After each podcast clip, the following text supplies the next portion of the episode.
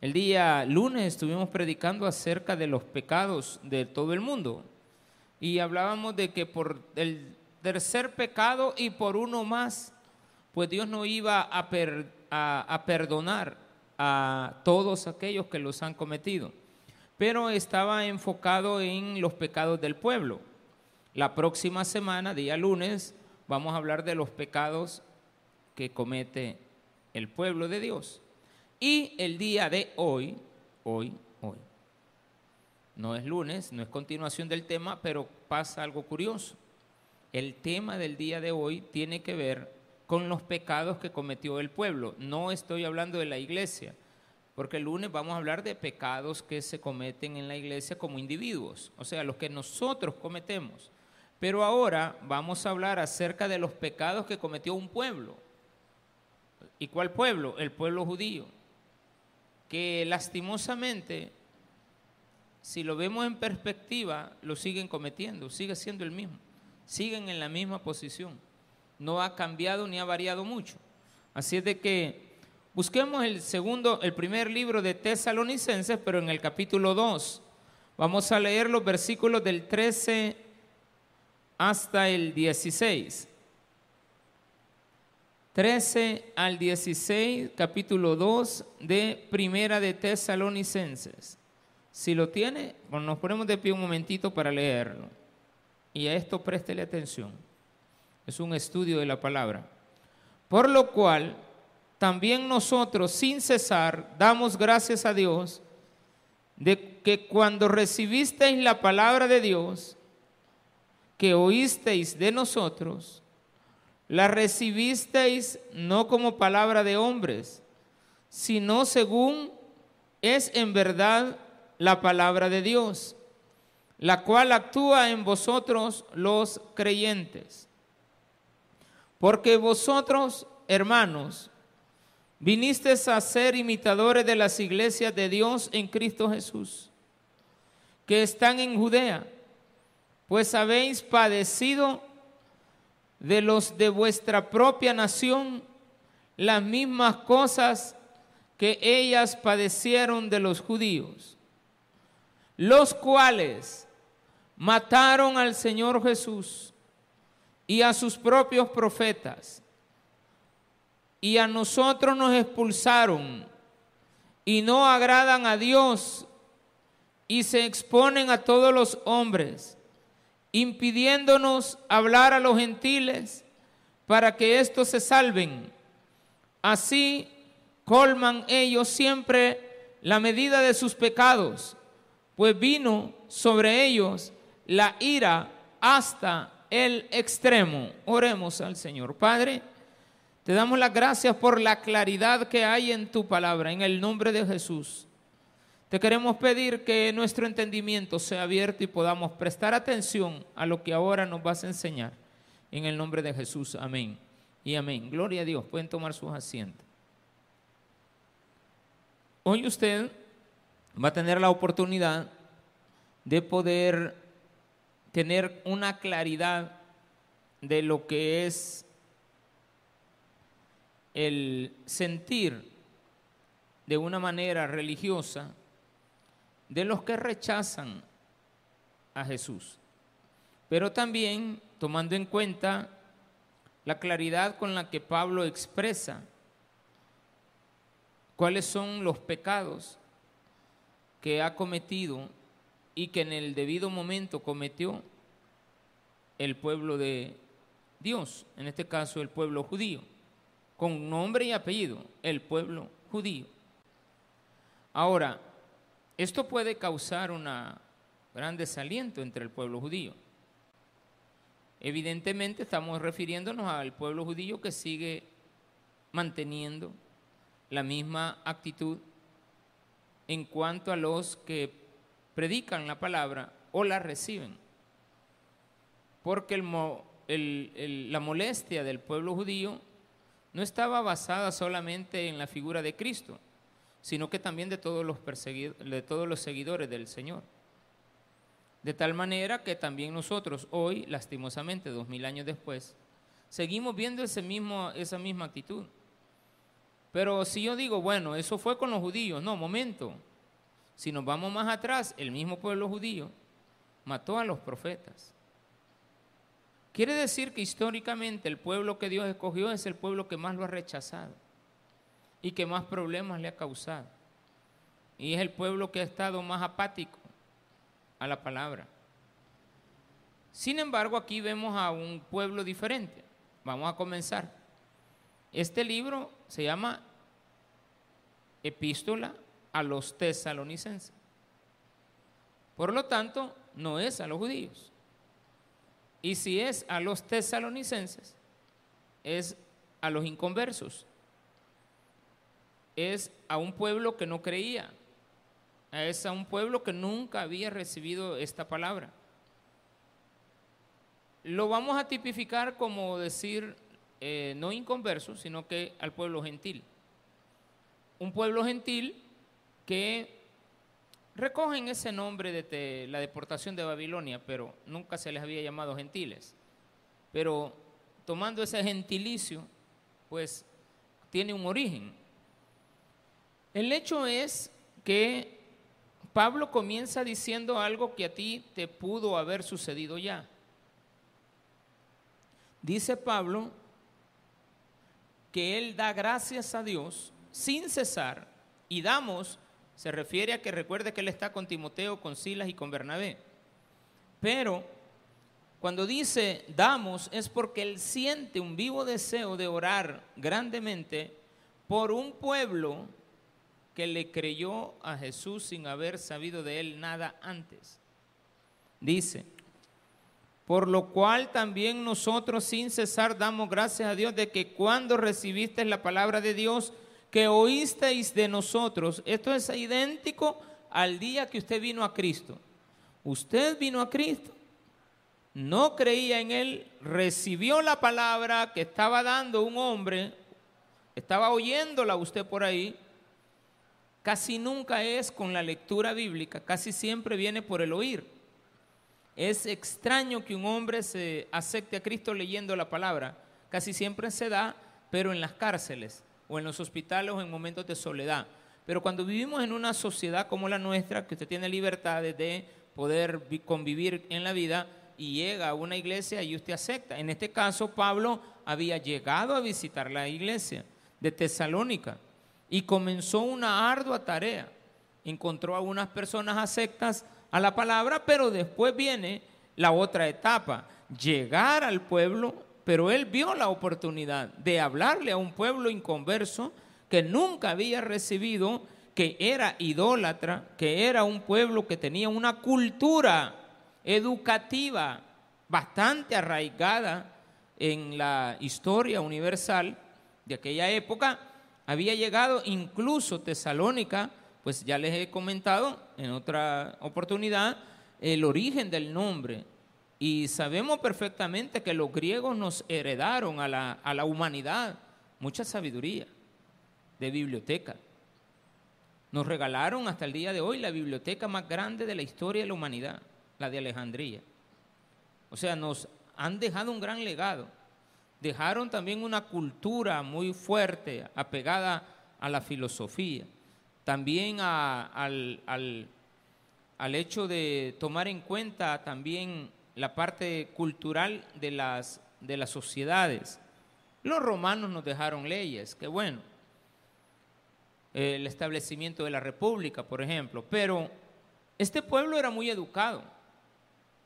Si bien es cierto, también eran personas pobres, de bajos recursos en algunos casos, pero no dejaban de ser cultos.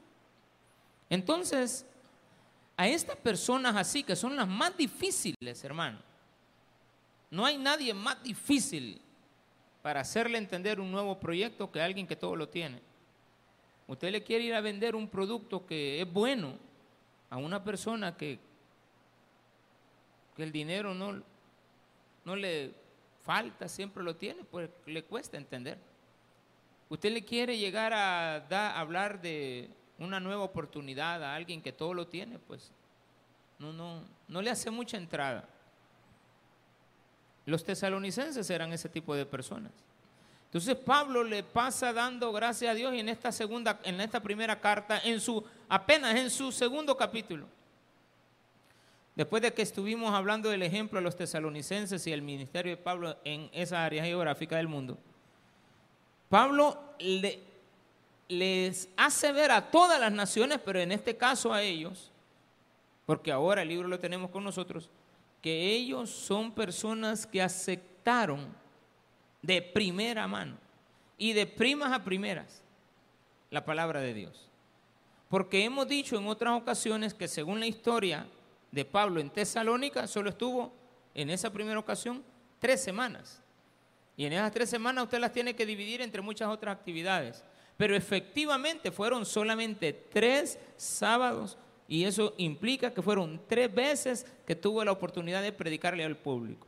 Claro, él lo podía hacer porque él era un estudiante de la escuela rabínica. Él lo podía hacer porque tenían un conocimiento, pues, de lo que eran los rabinos. Entonces, por lo tanto, se ha de haber presentado, le han de haber dado la oportunidad y él explicó esto. Sin embargo, cuando es una carta es porque él ya pasó y ahora está recordando, pero también sabe de algo que le está pasando al pueblo. ¿Qué es lo que le ha pasado al pueblo? Cuando usted viene a Cristo, los, los engañadores del Evangelio le van a decir que usted ya no tiene problemas. Le van a decir que usted ya está sano. Le van a decir que hasta ahí llegaron todas sus dificultades. Cuando realmente es cuando comienzan. Porque usted tiene que adaptarse a algo nuevo y va a recibir el rechazo de todo lo que usted tenía antes. Dice, y esto es una realidad, siempre es así. La cual recibisteis no como palabra de hombres, sino de Dios, sino según la verdad, que es según la verdad la palabra de Dios, la cual actúa en vosotros, los creyentes. Toda la palabra de Dios de aquel que la ha recibido de corazón. Ahora bien, Evidentemente el pueblo tesalónico había recibido palabra. Y yo ahí quiero hacer una exhortación a usted. No esté jugando con haber aceptado a Cristo.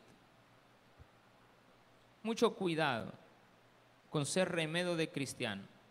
No existen los medios tibios cristianos. O es cristiano o no es cristiano. Entonces Pablo aquí echa mano de un argumento. El argumento donde se espera que usted sea un cristiano verdadero, que simplemente un día escuchó el mensaje y jamás ni nunca se volvió a salir del Evangelio, porque le bastó una vez en la vida haberlo entendido. Es muy importante que si usted ha estado entrando y saliendo del Evangelio, esperaría que con el sermón de ahora usted al menos reflexione que ya no tiene que estar jugando porque la misma palabra de Dios dice que cuando usted ha recibido la palabra que le dio un hombre acerca de la verdadera palabra, que es la palabra de Dios, y usted la recibió, hay un cambio en usted que denota que no está viviendo como vivía antes, porque dice, la cual actúa en ustedes los creyentes, porque ustedes o vosotros hermanos vinisteis a ser imitadores. Esto es importante imitadores de las iglesias. Si yo lo leo así, o solo lo estoy oyendo, y voy despacito, y yo les digo, porque vosotros venisteis a ser imitadores, ¿ustedes qué va a decir? De Cristo. Pero aquí Pablo echa mano de algo. Y dice, ustedes han llegado a ser imitadores de las iglesias de, de Dios en Cristo Jesús que están en Judea. No sois imitadores de Cristo, sino que sois o son imitadores de las iglesias de Dios en Cristo Jesús, de las personas que viven en Judea que ya recibieron la palabra. Entonces Pablo les está haciendo una exhortación doble a aquel que le antecede a usted, que usted ha observado que nunca se ha, se ha salido del Evangelio. Y le hace la exhortación a usted a que imite a aquellos que nunca han abandonado el camino del Señor. Pero que son un ejemplo. Porque las iglesias de Judea, si yo digo, bueno, ¿a quién voy a imitar? Ah, ustedes están imitando, ustedes están siguiendo el mismo camino de la iglesia que está en Judea. Ahora vengo y me voy a la historia recién pasada de los habitantes de Tesalónica del año 70, 65, 70, antes de, después de Cristo.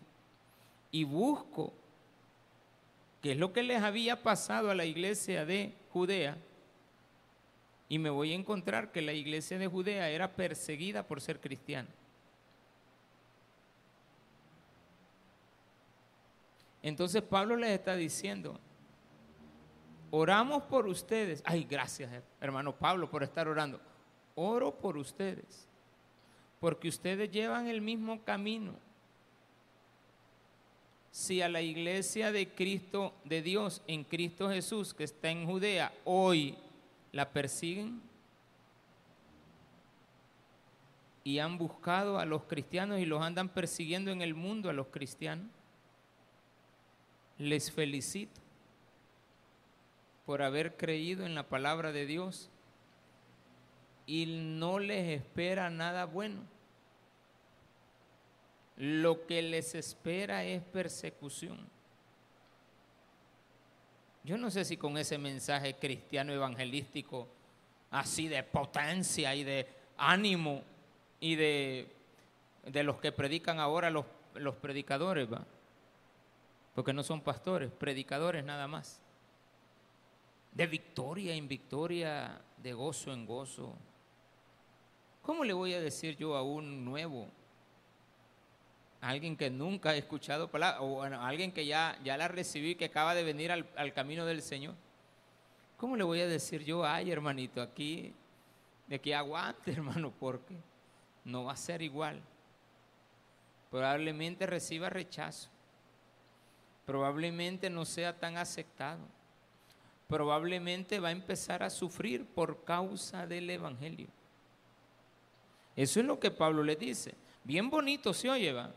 Ustedes son imitadores de la iglesia de Dios en Cristo Jesús que está en Judea. No, está, pero precioso. El sonido de lo que retiña aquí en mis oídos. Voy a hacer una iglesia igual aquella, ajá. Pero si yo le explico, hoy a usted le estoy explicando, que usted fuera tesalonicense en este momento y el que les está predicando es alguien, digamos, pongámoslo en el, en, el símil. Usted nunca había oído palabras, me escucha a mí hablarle de Dios y usted viene y acepta a Dios, me voy yo y después le mando un mensaje, un mensajito, ¿verdad? Un mensaje de texto. Ya llegué, hermanos, a la casa, pero ahora, hermanito, que ha aceptado a Cristo, le doy gracias a Dios porque usted aceptó a Cristo ahora y usted ha decidido ser imitador de aquellos que son perseguidos por ser cristianos. No, usted inmediatamente me dice, pastor, ¿dónde renuncio de nuevo? Y yo le entrego esa oración, se la vuelvo a regresar. Entonces dice, porque vosotros hermanos venisteis a ser imitadores de las iglesias de Dios en Cristo Jesús que están en Judea, pues habéis padecido de los de vuestra propia nación las mismas cosas que ellos padecieron de los judíos. Les dice Pablo. La iglesia que está en Judea es una iglesia que persigue a la iglesia de Dios en Cristo Jesús que está en Judea. Y a ustedes les está pasando lo mismo a la iglesia de Dios en Cristo Jesús que está en Tesalónica, también la están persiguiendo los de su propia nación.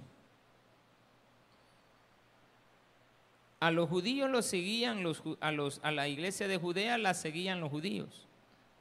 A, la iglesia de Tesalónica ahora era perseguida por el pueblo griego. Los de Tesalónica no estaban agradecidos. Se les acababan de ir algunas personas que ya aceptaron a Cristo hoy. La otra semana no van a ir al baile de, la, de Santa Catarina, aquí en Apó. Ya hoy aceptaron. Entonces aquellos empiezan a ser afectados. Hoy aceptó a Cristo, ya mañana usted no va a ir a beber. Porque usted es un verdadero cristiano, deje de andar bolo, ¿de acuerdo? Eso de que soy débil, que, que por la mujer, que por el hijo, que por, por el chucho, que porque inauguraron la biblioteca yo me voy a poner una buena. Que porque perdió, que empató, que no. Ay Dios, hermano. No haya qué pretexto. Todos son pretextos. O sea, yo no conozco un bolo que no ponga un pretexto para haber tomado. No hay. O a, una persona que está iniciando en el alcohol. Porque ya cuando ya se está muy avanzado, pues empieza a perderse todo, todo se pierde. El alcohólico o el drogadicto también en esa misma categoría, no pierden la decencia, afectan a la familia, a la esposa, al esposo, si es una mujer afecta al hogar, a sus hijos, eh, lo pierden todo. Entonces la idea es que si usted ha aceptado a Cristo, así como lo hizo la iglesia de Tesalónica, Pablo les dice, veo que ustedes están siguiendo el mismo camino de lo que le pasó a la iglesia que está en Judea que conozco. Porque mismo Pablo no, andaba, no, no siguió a Esteban. Bueno, no lo siguió, pero dio la orden de matarlo. Y andaba echando espuma por la boca pidiendo cartas para seguir a los cristianos. Él era un perseguidor de los cristianos a nivel mundial pues habéis padecido de los de vuestra propia nación las mismas cosas que ellos padecieron de los judíos. ¿Y cuáles fueron los pecados de los judíos? Los pecados de los judíos. Dice, a los cuales mataron el pecado de mi pueblo, los cuales mataron al Señor Jesús y a sus propios profetas. Pecado número uno, mataron al Señor Jesús. Yo le aseguro que si yo ahorita le doy la Biblia, está temblando soy yo. No va, esto está moviendo un poquito más. Ojalá que no se nos quiebre. Los cuales mataron al Señor Jesús y a sus propios profetas. Número uno, hay gente que mata a Jesús por su mensaje, porque no cumple sus deseos. Entonces, el primer pecado registrado de Pablo, en este caso, es mencionar que los judíos mataron a los, los judíos mataron al Señor Jesús. Imagine que usted llegue a un día un judío y le diga, mira hermanito, leamos el Nuevo Testamento, porque a usted no le gusta leerlo. No, yo no lo leo. Léalo, mire, usted va a cambiar su vida. Viene y viene un judío y acepta a Cristo el mismo judío cuando acepta a Cristo y llega a esta parte se le ha de, ha de sentir un rechazo. Porque es como que aquí dijera, va, que usted está sufriendo las mismas cosas de los de Apopa, cuyos habitantes mataron al Señor Jesús. No nos gustara que nos acusen de algo que no hemos hecho. Tendríamos que aclarar, los de aquella época, efectivamente. Pero también hay gente que mata al Señor por su palabra. Entonces diríamos, y a sus propios profetas, ¿quiénes eran los profetas? Me voy más anteriormente y encuentro que el pueblo judío también mataba a todo aquel que le daba palabra. La palabra que ellos no querían oír, pero que era la verdad. Entonces a cualquier persona que nos diga la verdad nos estorba y la queremos quitar del camino porque preferimos a alguien que nos engañe. Esa es la realidad. Número dos, y a nosotros nos expulsaron, persiguieron a los cristianos. ¿Cuál es la característica de un, de un pueblo que ha sido escogido por Dios y este pueblo lo rechaza? Es que se deshace de él y también se deshace de los que siguen a él. Por lo tanto, todos los cristianos verdaderos que seguimos a Jesús, somos rechazados y expulsados por un mundo que no quiere nada con Dios, por un mundo que no quiere nada con Cristo.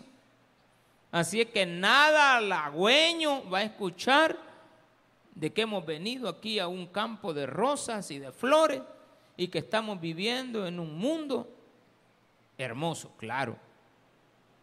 Dios a ti te regala cada día un día mejor. Eso es indudable. Pero cuando vamos a las relaciones interpersonales por haber aceptado a Cristo tenemos problemas. Evidentemente. Todo el mundo recibe alguna crítica por haber aceptado a Cristo. Y dice, y a nosotros nos expulsaron, número dos, y no agradan a Dios. ¿Qué significa esto? Todas las personas que rechazan a Cristo no les agrada hacer la voluntad de Dios. No agradan a Dios. Cuando digo agradan a Dios, evidentemente se está refiriendo a que no quiero hacer la voluntad de Él. Porque si hay algo que a Dios le agrada es que yo haga la voluntad de Él.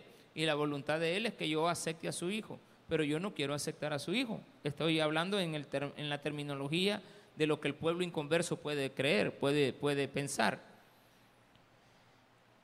Y se oponen a todos los hombres. Esto de oponerse a todos los hombres es el equivalente a que solo usted tiene la verdad.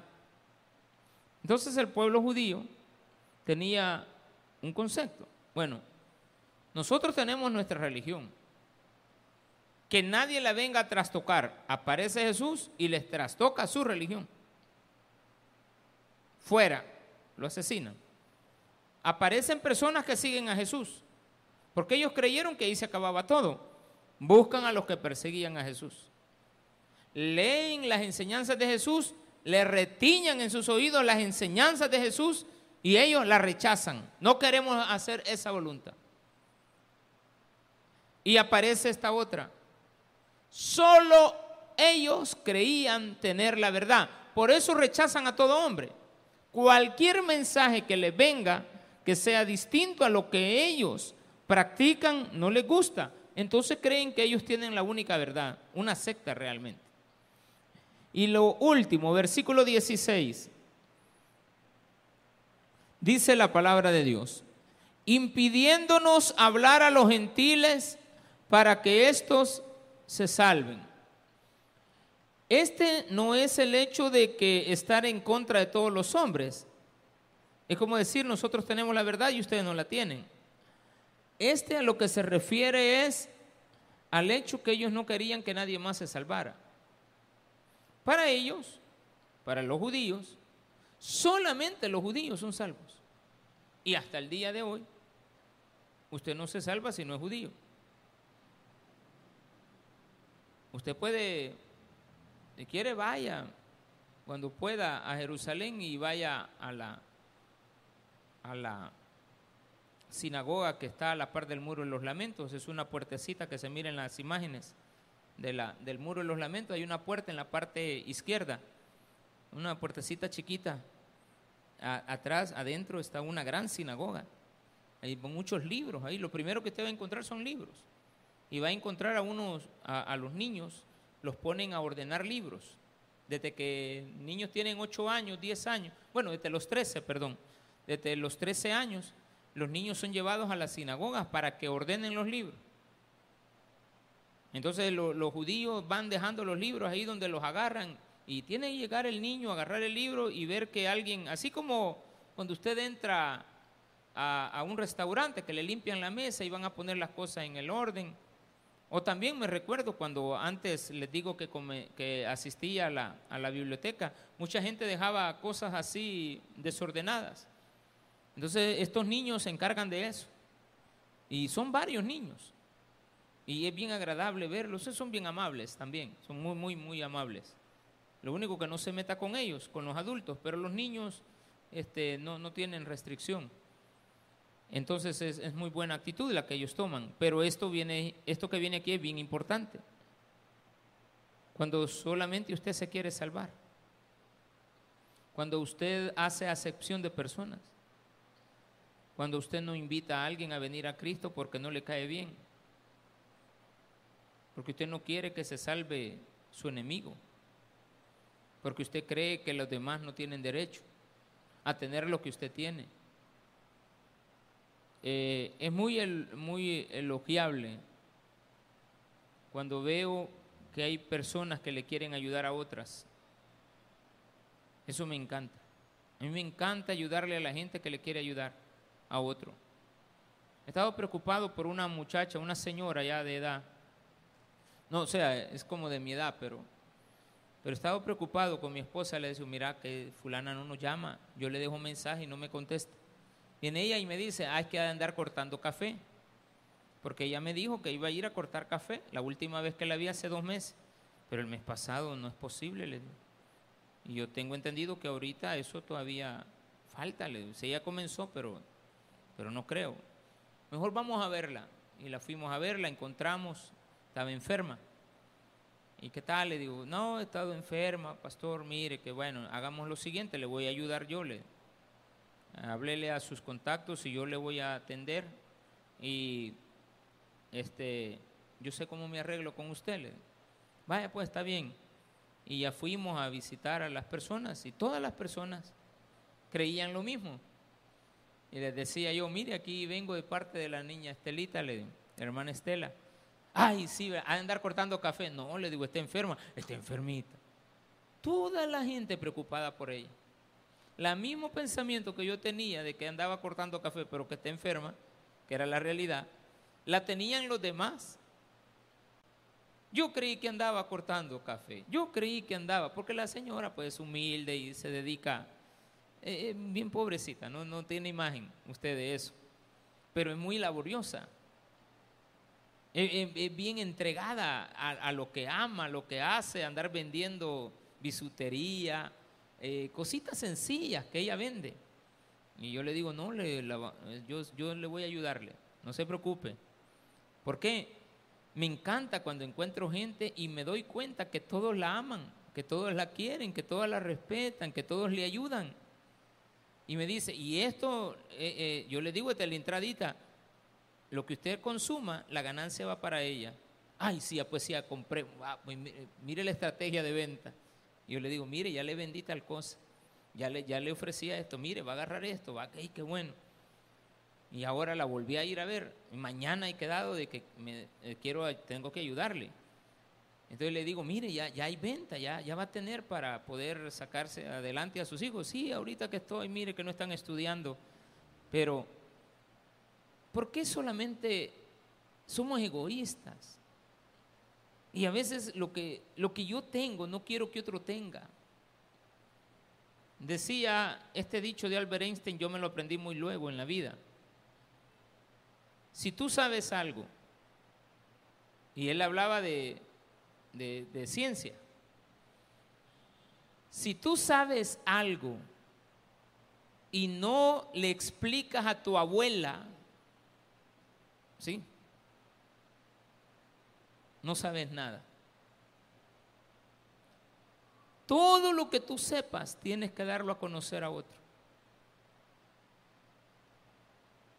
Un día de esto mi esposa me dice algo.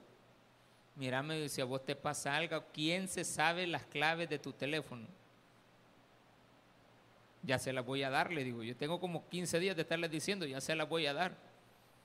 Pero se refiere a unas claves necesarias para poder entrar a unas páginas que tenemos en común.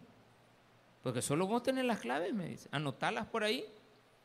¿Qué tal si te pasa algo? ¿Quién va a entrar a todo eso que vos haces?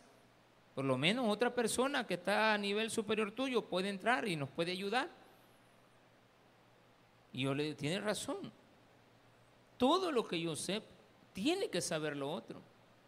A mí por eso me encantaba, este, cuando estudiaba, que lo que yo aprendía, lo primero que hacía era enseñarlo. Y eso me pasa hoy aquí también. Cuando yo logro entender algo nuevo de la palabra de Dios, yo lo empiezo a repetir hasta que me quede. Y por eso es que usted ve que yo repito mucho lo mismo. Pero es porque lo estoy aprendiendo. Y trato la manera de que cuando ya me lo he aprendido bien, se lo paso a otro. Y me invitan a otra iglesia y yo les doy alguna enseñanza similar de lo que he aprendido. No me puedo quedar con el conocimiento. Porque si no, hasta aquí moriría. ¿Qué es de ti si todo lo que tú sabes nadie más lo sabe? Usted tiene un negocio, tiene cuatro hijos, tres hijos, al menos uno tiene que aprender de su negocio. En Estados Unidos hay unas empresas, yo no sé aquí en El Salvador por qué eso no lo practican, en el gobierno acepto que no lo hagan porque se presta mucho a abusos, que nuestros hijos vayan a nuestros trabajos. General Motors, Ford, más que todo las empresas que construyen vehículos en el mundo, o las grandes empresas como IKEA que hace muebles, este, tienen una política y es de que usted tiene que llevar a sus hijos a trabajar a la empresa donde usted trabaja y tienen que trabajar a la par suya.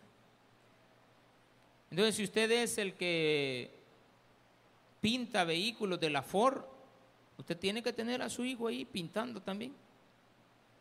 Y empiezan los jóvenes, usted se va haciendo viejo, pero ya tienen al otro. Y este le tiene que enseñar a su nieto, por eso es que esas empresas son familiares. Nosotros no. Tenemos un oficio, no queremos que ninguno de nuestros hijos lo aprenda. Y ahí está el, problema, que ellos se hacen profesionales, pero cuando nosotros ya vamos viendo nuestros talleres, están abandonados. No se levantan, porque no le hemos enseñado a nadie. O sea, la culpa la tenemos nosotros de que muramos. Todas las grandes empresas se han sostenido en el tiempo cuando le han enseñado a sus hijos a hacer lo mismo. Yo soy muy, pero muy amigo, pero muy amigo, y lo digo con toda sinceridad y orgullo, porque es una muy buena persona el dueño actual de Pan Lido. Porque yo de Lido no me olvido, ¿de acuerdo? De hecho, yo saqué mi tesis de ingeniero en, en, la elaboración del pan de caja, Pan Lido específicamente. Somos muy amigos con Gerardo Molina, pero bien amigos, entrañablemente. Estoy siempre pendiente de él y él pendiente de mí también. Este, ahorita está enfermito y estamos tratando la manera de, de que pues Dios le restaure en su salud. Pero es una empresa que él siempre me dice, yo aprendí todo esto de mi papá, son dos hermanos. Y dice, pero mi papá y mi hermano, mi, papá y mi tío fueron enseñados por mi abuelo. Pero eso no quiere decir de que todos aprendamos, no, hay diferencias. Han habido algunos primos que solo quieren agarrar y que no, no quieren venir a aprender y entonces se les ha exigido y eso les ha causado problemas. Porque no, tiene razón. Mira, me dicen, no, tenemos la obligación de darles a ellos y nosotros les cumplimos. Pero hace años tuvieron un problema por esa situación y les digo, no, pues, ustedes, eh, tú enséñale a tus hijos. Y le pregunté, ¿qué tal? ¿Cómo está tu esposa? El nombre de ella y los, hijos que tiene. Y tienen una niña y dos varones. Él, él, y su hermano tiene otros, Miguel. Pero todos están aprendiendo. No, me dice, al, mayor ya lo mandé a estudiar eh, este, administración de empresas, el otro es un ingeniero. Al nomás terminar, se tiene que venir para acá, se tienen que hacer cargo de la empresa. ¿Para qué? Para que continúe. ¿Qué es el cristianismo? ¿No es eso? La continuación de un mensaje que tenemos que darle a conocer a nuestros hijos. ¿Qué es lo que más te interesa de toda la gente que existe en el mundo? Que acepten a Cristo. No me digas que tu vecino. Lo más importante de tu vida tiene que ser que los tuyos acepten a Cristo. Tú vas a estar pero tranquilo cuando tus hijos, tus familiares, tus padres acepten el mensaje de salvación. El peor pecado de los judíos, aparte de que hay cuatro que están desarrollados ahí, matar a Jesucristo, eh, perseguir a los cristianos, no hacer la voluntad de Dios, estar en contra de todo el mundo, pero la peor de todas es que no quieran transmitir el mensaje del Evangelio. Cuando alguien es así impide hablar a los gentiles para que estos se salven. Así colman ellos siempre la medida de sus pecados, pues vino sobre ellos la ira hasta el extremo. ¿De dónde proviene esta maldad? Del egoísmo. Por lo tanto, yo tengo que ser alguien que ante todas las cosas, ayer, con esto termino, con esta ilustración, también es personal y vale mucho aquí, en este caso, por el tipo de mensaje. Hablaba con una hermana que está pasando una situación bien tremenda, me habló hace tres días y le digo, ella me dijo, me expuso un caso y yo le digo, no puedo ayudarte, no te puedo ayudar, por más que me digas. Eso no se arregla con dinero. Es oración. No es dinero. Y, no tengo tampoco. Pero es oración. ¿Me entendió el mensaje? Mírame, y le pregunto a la noche, ¿y qué pasó? Ay, estoy peor todavía. Y sinceramente le ha agravado la situación, pero bien grave. Le digo, ¿cómo estás con el Señor? No, yo sé, me dijo que yo me había alejado. Pues está la clave, volvé. No, ya volví, en esta, en esta ocasión. No, me hace como unos dos meses volví. Ah, y el muchacho, tu hijo, él se ha estado rebelde, me Ah, pues para que escuche palabras. Eso es todo. Y deja de estar echando vos la culpa. Si vos ya le enseñaste a tu hijo el camino, de una manera muy dura lo tiene que volver a arrancar. Tiene que volver a seguir el camino. No es fácil. Ahora te va a dar tiempo. Mira, ah, pero es que mi hijo, sí, es tu hijo, pero está, ahorita está viviendo mejor que como estaba durmiendo anoche. Así es de que cuando nosotros queremos que nuestras familias se salven, estamos haciendo lo correcto, aunque para ellos sea muy doloroso esa transición de ser perseguidos, de ser maltratados, de ser vituperados por el enemigo principalmente, porque a él es el que no le gusta que nosotros aceptemos al Señor. Él está molesto porque usted ha venido ahora aquí. Satanás no está contento con que tú estés ahora aquí. Tú tienes que traer a tus hijos o enseñarles el camino al Evangelio. No vaya a ser que alguien crea, ah, el pastor quiere que estemos todos en la... Claro que eso es lo que quiero, pero tampoco está obligado. Entonces me le pregunto a esta me dice esta persona, estoy congregándome en otra iglesia, ya me dijo el nombre. Y antes aquí se congregaba. Y después se fue de aquí y se fue a vivir allá por, por, por la zona de Zacatecoluca. Entonces se está congregando allá. Pero de allá dejó de congregarse. Le dije, ¿qué pasó? Le digo. Eso que andas haciendo los domingos no me gusta. Le digo. Dedicate al Señor los domingos. No, pero es que es el día de trabajo. Dedicate al Señor el domingo. Desocupate rápido. De lunes a viernes es suficiente. Eso es activismo. Le digo, no, eso no me gusta. Hasta hoy lo está entendiendo.